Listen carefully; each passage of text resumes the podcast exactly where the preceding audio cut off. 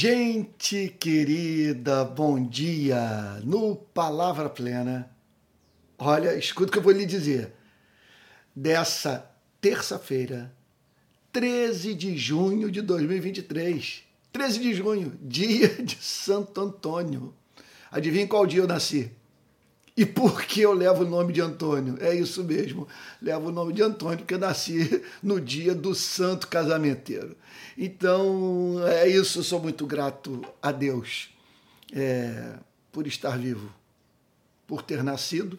Por que, que eu digo que eu sou grato a Deus por ter nascido? Porque houve quem dissesse, você encontra isso lá nos primórdios da filosofia grega, que a melhor coisa é morrer cedo que a vida é tão ruim, segundo os que pensam dessa maneira, que a melhor coisa é morrer cedo. E melhor do que morrer cedo é nunca ter nascido.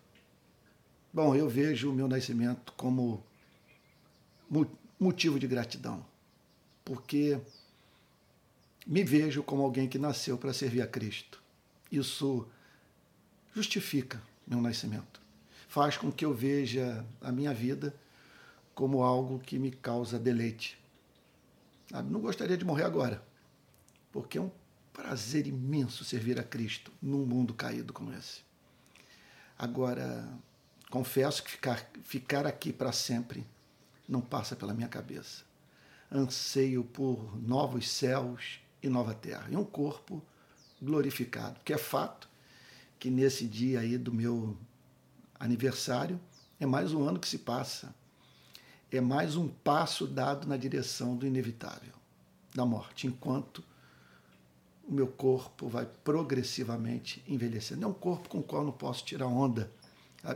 O apóstolo Paulo o chama de corpo de humilhação. Isso. É um corpo que urina, é um corpo que defeca, é um corpo que adoece. É um corpo que encontra-se em processo inexorável de envelhecimento e que haverá de perecer. Em que consiste a nossa esperança? Nossa esperança consiste em, apesar de sabermos que a derrota nesse planeta, sob esse aspecto, é certa, há um dia seguinte. E Jesus venceu a morte. E esse caso de amor que Deus tem conosco não vai terminar no túmulo, mas não há mínima dúvida que para sempre carregaremos conosco a lembrança do que Deus fez pela nossa vida nesse planeta. Então é isso. Sou muito grato a Deus por estar vivo. E obrigado pelas suas orações, pelo seu apoio, pelas palavras de encorajamento que tem recebido por meio das redes sociais, que partem de meus irmãos na fé. E, entre, e, e não apenas eles, mas também até mesmo pessoas que não tiveram esse encontro com Cristo, mas que revelam ter um apreço por mim. Muito obrigado a todos. E aprove a Deus que nesse 13 de junho de 2023, o texto do dia, você sabe que eu estou fazendo uma exposição sobre é, o livro do profeta Jeremias, pensando os principais versículos. E não há como você fazer uma exposição sobre os principais versos do livro do profeta Jeremias sem mencionar o capítulo 9, versos 28, ou melhor, versos 23 e 24. Eu iria mais longe. Na seleção das passagens mais importantes das Escrituras, Antigo e Novo Testamento, tem que constar Jeremias, capítulo 9, versos 23 e 24. E eu fico a pensar se Deus não permitiu que esse fosse o verso do dia, em razão do fato de que essa data é uma data especial para mim e é do seu desejo que essa passagem seja escrita com fogo no meu coração. Então, eu estou com a minha Bíblia aberta nessa manhã de terça-feira no livro do profeta Jeremias, capítulo 9, versos 23 e 24, que dizem assim: Assim diz o Senhor, declara o profeta. O profeta tinha certeza de que Deus falava através dele. E Deus honrava. E falava mesmo, porque o nosso Deus é um Deus que ama estabelecer comunicação racional com os seres humanos. Ele tem muito a dizer a você e a mim. Como ele o faz? Através da vida de seres humanos. E o que Jeremias tem a dizer? Não se glorie o sábio na sua sabedoria, nem o forte na sua força, nem o rico nas suas riquezas. Jeremias trata nessa passagem de um comportamento inerente à vida de nós seres humanos. Meu Deus, eu acabei de mencionar isso ano passado. Eu declaro que encontro uma justificativa para o meu nascimento, para a preservação da minha vida, da minha vida, no fato de eu ter nascido para servir a Jesus, ter sido separado para essa redenção e para esse serviço. Então, essa é uma coisa que me causa muita alegria. E todos nós procuramos identificar nas nossas vidas os nossos motivos de alegria, de contentamento. Mais do que isso. Aquilo do que nos gabamos. Aquele fato referente à nossa, à nossa existência que nos causa orgulho. E que gostaríamos que aqueles que se relacionam conosco tomassem conhecimento. Então, eu, por exemplo, tenho um fato da minha história que poucos conhecem eu faço parte da primeira geração de bodyboard do Brasil.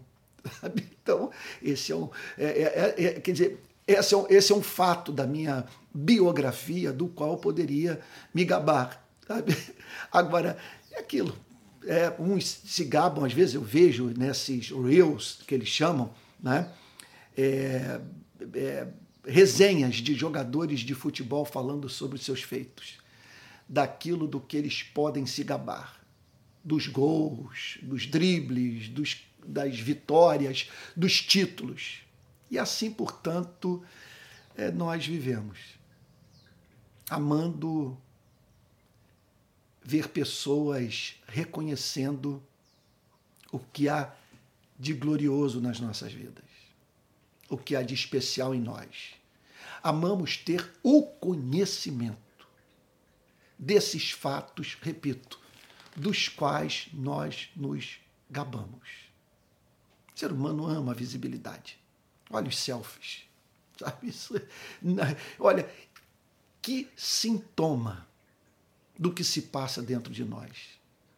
Ver pessoas nas ruas, nas esquinas, nas praças, nas praias olha, ali se fotografando e procurando fazer a melhor pose, sabe, o melhor ângulo, sabe, que, que, que explore o que a parte mais bonita do rosto e por aí vai.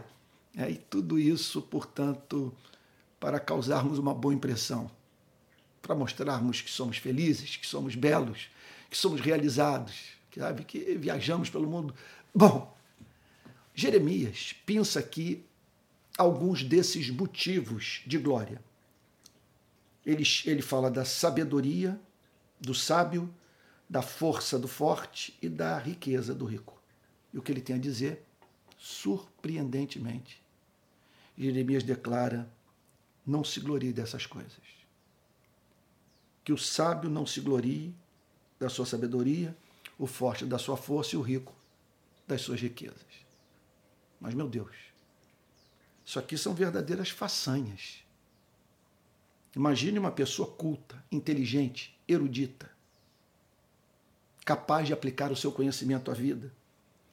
Ou naquele que tem é, um corpo simétrico, delineado, sabe? Quer dizer, músculos bem trabalhados para todo lado. Sujeito forte, que está acima da média ele corre bem, sabe? É capaz de, de, de, de, de mover o, o que é pesado, insuportavelmente pesado para todos. E ele é rico. Ele tem poder. Ele está sentado à mesa com as pessoas e quando ele começa a falar, todos param para ouvi-lo. Porque ele é alguém que realizou proezas na sua vida profissional. Aí Jeremias olha para tudo isso e diz: quanta bobagem. Ele declara: não se glorie o sábio na sua sabedoria. Aí fica essa pergunta: por que o sábio não deve se gloriar da sua sabedoria? Porque toda sabedoria é imperfeita. Nosso conhecimento é limitado limitado pelo pecado que opera em nós, aquilo que os teólogos chamam de, chamam de efeito noético do pecado. O egoísmo presente nas nossas entranhas e que condiciona a forma mediante a qual pensamos e como nos expressamos e o que expressamos. Nosso conhecimento é limitado pela nossa finitude. E muito daquilo que temos como absolutamente certo do que nós nos orgulhamos não corresponde à realidade dos fatos. Pode, no decurso de uns poucos anos, ser desconstruído e provado como rematada tolice. Jeremias declara que também o forte não deve se gloriar na sua força. Por quê? Veja, porque significa ele encontrar motivo de glória numa força que progressivamente se esvai. A força que ele tem hoje não terá daqui a 10 anos, se continuar vivo. Sabe? Ele é capaz de fazer muitas coisas, com o seu corpo, mas nem tudo que gostaria de fazer. Está em processo, conforme acabei de mencionar, de envelhecimento. E quem o contemplar na velhice, sabe, só, só acreditará mediante apresentação de fotos e vídeos de que um dia essa pessoa foi um homem forte. E Jeremias vira-se agora para os ricos. É claro que ele está falando de um mal que ele detectava na sociedade daqueles dias. As pessoas eram muito soberbas. Não se esqueça que Jeremias está no seu livro é desmascarando aquela sociedade, mostrando os seus descaminhos, o que havia de imoral nela, sua idolatria, acima de tudo. Fruto do seu desencanto por Deus, da sua recusa a ver excelência em Deus e servi-lo com alegria.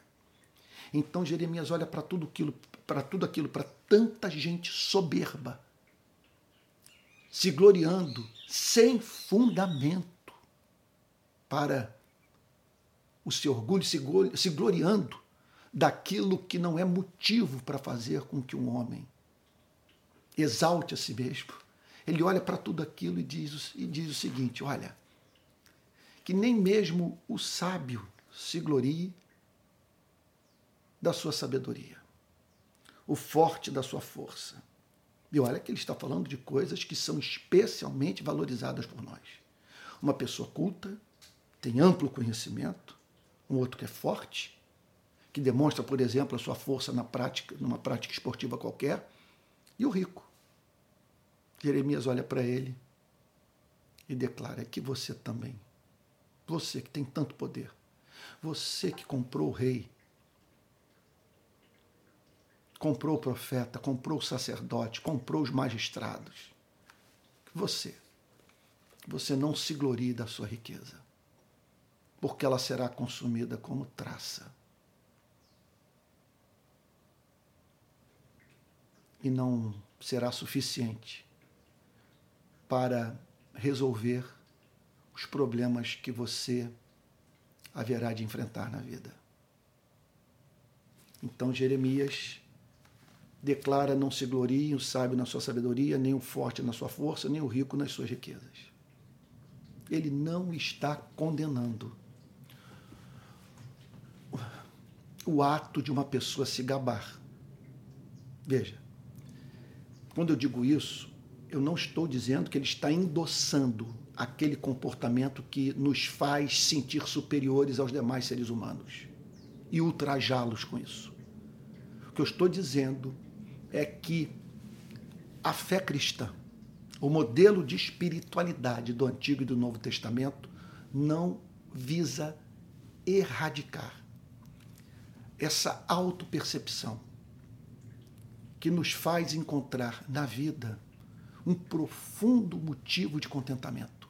Algo que aconteceu em nós, para o qual nós olhamos e somos levados a dizer: isso é realmente extraordinário. E é algo que sobre o que me dá prazer falar. E aí então Jeremias apresenta para aquela sociedade que havia enlouquecido o único fundamento do contentamento com a vida. O único motivo de uma pessoa se gabar. O único fato referente à sua existência que, ao ser comentado por ela, é digno de quem o ouve virar-se para essa pessoa e dizer: Você realmente é um bem-aventurado. Verso 24. Que passagem encantadora, extraordinária.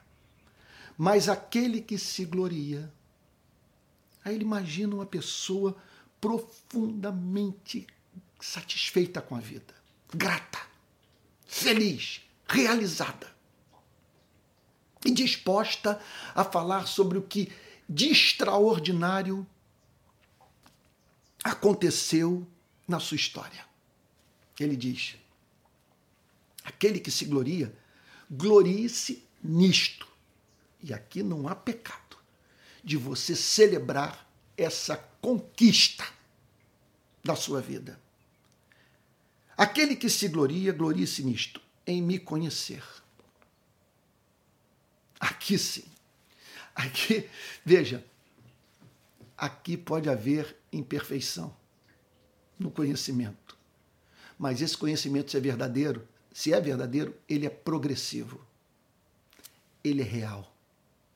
Ele satisfaz. É alguma coisa que você possui para a qual você pode olhar e dizer, olha, de modo diferente do conhecimento que pode se esvair num Alzheimer, na força que eu posso perder num acidente de automóvel, na riqueza que pode ser consumida por uma tragédia na família, por um caos na economia ou por um infortúnio qualquer, um golpe.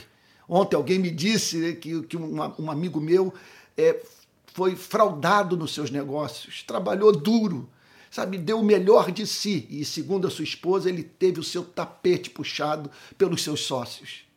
Então Jeremias diz que essa pessoa, então, Nesse caso específico, ela está habilitada a olhar para algo que ninguém pode roubar da sua vida. Algo absolutamente excelente. Não há conquista maior. É, Jeremias declara: em me conhecer, conhecer experimentalmente, conhecer não apenas intelectualmente. É um conhecimento visceral, é um conhecimento vivo, é um conhecimento que que atua na totalidade da existência, em me conhecer e saber. É um conhecimento alicerçado na vera teologia, em me conhecer e saber que eu sou o Senhor. Então, é um conhecimento que atinge a mente e o coração. Essa pessoa é, carrega na sua mente algumas proposições referentes ao Criador, e essas proposições, essas verdades, o conteúdo dessa teologia foi socado para dentro do coração pelo Espírito Santo, lançado para lançado pelo Espírito para as entranhas da alma, a fim de que a, essa mesma pessoa prove da doçura desse conhecimento. E esse conhecimento torne a vida de submissão a esse Deus espontânea. Sim, espontânea e inevitável. Tamanho encanto do verdadeiro conhecimento do Criador. E aí Davi, perdão, Jeremias prossegue dizendo em me conhecer e saber que eu sou o Senhor. Que eu sou o Senhor que se revelou ao seu povo. Que eu sou o único Deus, criador dos céus e da terra, que eu não tenho rival. Que não há nenhum outro ser no universo que seja imutável, eterno, infinito, autoexistente, perfeito em sabedoria, em santidade, em amor, infinitamente belo. Bem-aventurança eterna em si mesmo, em razão dele ser tudo o que gostaria de ser e fazer tudo aquilo que ele quer fazer. Então, em me conhecer e saber que eu sou o Senhor, e faço misericórdia, juízo e justiça na terra. Essa é a pessoa bem-aventurada. Nisso, um ser humano pode se alegrar. Em conhecer a Deus. Mas veja só, não é conhecer a palavra Deus é conhecer o Deus que se revelou. E se revelou de que maneira? Que se revelou como um Deus, olha o que, o profeta declara, que, que faz misericórdia. Eu não tenho palavras para descrever. Meu Deus, nessa manhã, o estado bem-aventurado de alma daquele que tem Deus como Deus misericordioso. Sabe o que significa? que desde o momento que aparece, olha, uma espinha na ponta do seu nariz, sabe? A ruga, sabe, que surgiu no cantinho dos seus olhos.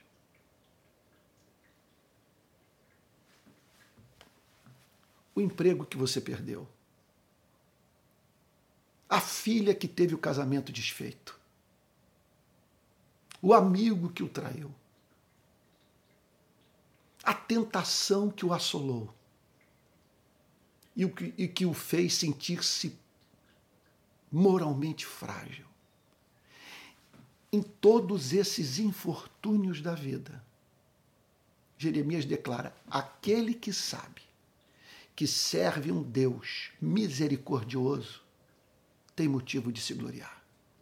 Porque significa, em meio a todas essas tribulações, você está você está absolutamente certo que Deus é simpático a você. Que ele se compadece de você. Você, você consegue calcular a consolação que o ser humano pode auferir desse conhecimento. Que em todas as suas lutas Deus olha para ele com compaixão. Deus sabe o que ele está, o que ele está experimentando conhece a extensão, a profundidade do seu sofrimento e tem interesse em socorrê-lo. Jeremias declara: quem conhece esse Deus tem motivo para se gabar. E ele prossegue dizendo: E faço juízo e justiça na terra. É um Deus, portanto, que manifesta a sua ira, que dá a cada um aquilo que lhe é devido, um Deus, portanto, justo, um Deus que tem prazer na justiça e que manifesta a sua justiça. Salvando os justos e mostrando seu desprazer no tempo e no espaço, de modo factual, preciso, sabe? Né? Na vida daquele que se recusa a viver em amor. Estou falando do injusto, do ímpio, do iníquo. É isso que Jeremias está dizendo. Então aqui o que Jeremias declara é que é bem-aventurado aquele que tem uma visão simétrica do Deus verdadeiro, que o conhece como um Deus misericordioso e como um Deus temível. É um Deus a quem eu tenho que respeitar e com o qual eu posso contar. Nos momentos em que, ao ter faltado com o respeito que lhe é devido, entro em agonia de alma. suplicando pelo seu perdão. Jeremias então afirma: esse sim tem motivo de se gloriar, porque ele conhece o único Deus verdadeiro, conhece o Deus misericordioso e justo. E um Deus que é misericordioso, justo, que julga os seres humanos, que manifesta a sua justiça nesse planeta. Porque de tudo isso ele se agrada. Aí Jeremias conclui dizendo: Porque destas coisas me agrado, diz o Senhor. Porque nessas coisas eu tenho prazer. Dá para você pensar na incalculável felicidade de uma pessoa que olha para. Olha só. Isso é coisa de você perder o fôlego. Essa pessoa olha para um Deus que no exercício da sua misericórdia faz o que, aquilo que lhe dá prazer. Ele tem prazer em se compadecer. Ele tem prazer em socorrer aquele que sofre e que não dispõe de recursos pessoais para se livrar da sua dor. Você consegue imaginar isso? De você conhecer um Deus que tem prazer na misericórdia, tem prazer na justiça, ou seja, abomina o mal. E tudo aquilo que de ruim, de maligno, de maldoso, um ser humano pode fazer contra a vida de um outro ser humano. Você imagina isso?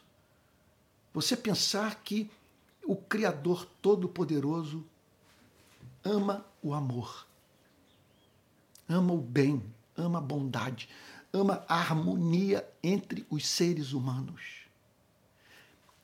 Quer dizer, lhe agrada, ele, ele, ele, ele tem prazer em ser justo e misericordioso. E como ele não pode negar-se a si mesmo, ele é feliz. Ele faz tudo o que lhe agrada. Então, talvez você não tenha estudado nas melhores escolas do seu país. Não tenha nem terminado o segundo grau. Enfrente dificuldade de interpretação de texto. Talvez você seja uma pessoa que, é, que nunca foi um atleta não foi o de corpo mais esbelto é, no seu colégio, na sua faculdade, e não foi o, o medalhista de ouro das competições esportivas. Pode ser também que o seu salário dê apenas para você pagar as contas. Não dá para comprar nenhum desses supérfluos que suavizam a vida sem os quais nós podemos viver, mas em posse dos quais, sabe, nós auferimos deles alguma espécie de refrigério para a nossa vida nesse vale de lágrimas. Enfim, pode ser que, do ponto de vista das bênçãos temporais, as coisas não tenham se saído conforme você esperava.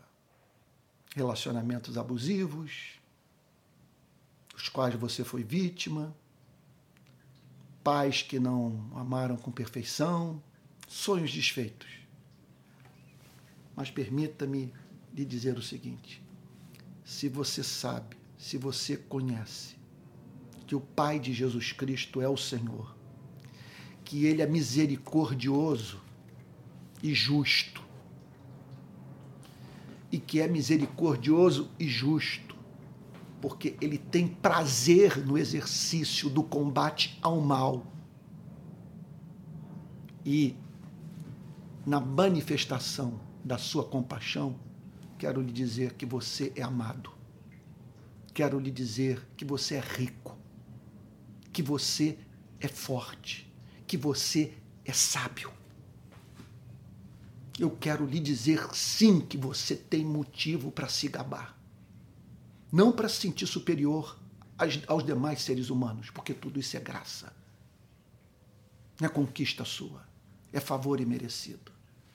Mas você tem motivo para olhar para si mesmo e dizer: está valendo a pena viver. Foi bom ter nascido, porque eu nasci para ser uma morada para Ele. Como diz a música, um lugar para a presença do Senhor. E agora eu deixo a minha vida ser separada para Ele, a fim de que Ele cumpra o seu propósito na minha existência. Meu Deus, eu quero lhe dizer que nesse meu aniversário, é, eu recebo com ações de graças o privilégio de poder falar sobre esses dois versos, trazê-los à sua memória, trazê-los à minha memória. Eu realmente celebro o fato de ser cristão, discípulo de Jesus Cristo. Se você o é também, você pode participar comigo dessa exaltação. Vamos orar? Pai Santo, te agradecemos, Senhor, porque o que de melhor poderíamos receber do Senhor, nosso Deus, nós recebemos. Uma vez que a maior evidência de que o Senhor ama com amor eletivo um ser humano é o amor do ser humano pelo Senhor. Bendito o dia que o Senhor abriu o nosso entendimento para a compreensão da verdade. Da verdade referente ao seu ser, aos seus atributos, a Jesus Cristo, seu único Filho, ao Evangelho. Muito obrigado, Senhor, de todo o nosso coração. Em nome de Jesus. Amém. Amém. Hoje, palavra plena passou bem do horário e eu não posso, contudo, deixar de apresentar aqui os avisos, que são coisas de alto valor para você que acompanha meu ministério. Olha só, primeiro eu quero lembrá-lo dos cursos que eu estou oferecendo no Hotmart, tá bom? São três cursos. Dois já estão prontos e o terceiro já está pronto, só falta agora é, ser tornado público. Então vai lá no Hotmart, estou oferecendo cursos na área de teologia, para que você então conheça a sua fé e possa viver de acordo com seus princípios. Quero também lembrar a você dos dois e-books meus que estão à venda na, na Amazon. Um e-book chamado é, Se Deus é Bom Porque Sofremos, esse é o título. São transcrições, esses e-books de pregações minhas. E o outro é sobre batalha espiritual, na perspectiva da tradição de espiritualidade reformada. Se você baixar esses e-books, você pode lê-los no seu computador, no seu tablet, no seu celular. Quero lembrar também a você que ano que vem, em fevereiro, a partir do dia 14, faremos viagem para o Egito e Israel. E eu estarei falando, serei o, o, o pregador, é, o, sei lá, qual é o nome que se dá isso? Bom, eu vou estar aí na condução dessa caravana ao Egito e Israel. Nós viajaremos, de, repito, de 2024, de 14 a 29 de fevereiro. Caso você queira viajar comigo, aqui vai o telefone de contato 21, que é o código de área do Rio de Janeiro, e o telefone é 98717 7378. 98717 7378. Você vai falar com Daniel Cardoso, que é presbítero, eu acho, ou diácono, acho que é presbítero da Igreja Presbiteriana Betânia, em Niterói. Ele levou esse ano 80 pessoas da igreja, na companhia do pastor Tel, é, para o Egito. Já fez essa mesma viagem que nós vamos fazer. E ele faz isso já há muitos anos.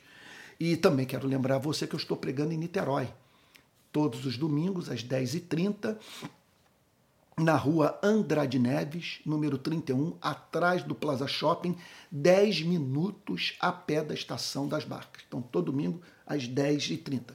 Chegue cedo, não deixe para chegar na hora, porque tem, é, é necessário pegar um elevador. E outra coisa, nós estamos prevendo superlotação para os próximos dias. Então, chegue cedo. E, por fim, eu quero lembrá-lo que esse trabalho meu de pregação, ele não é sustentado pelo município, nem pelo Estado, nem pela União.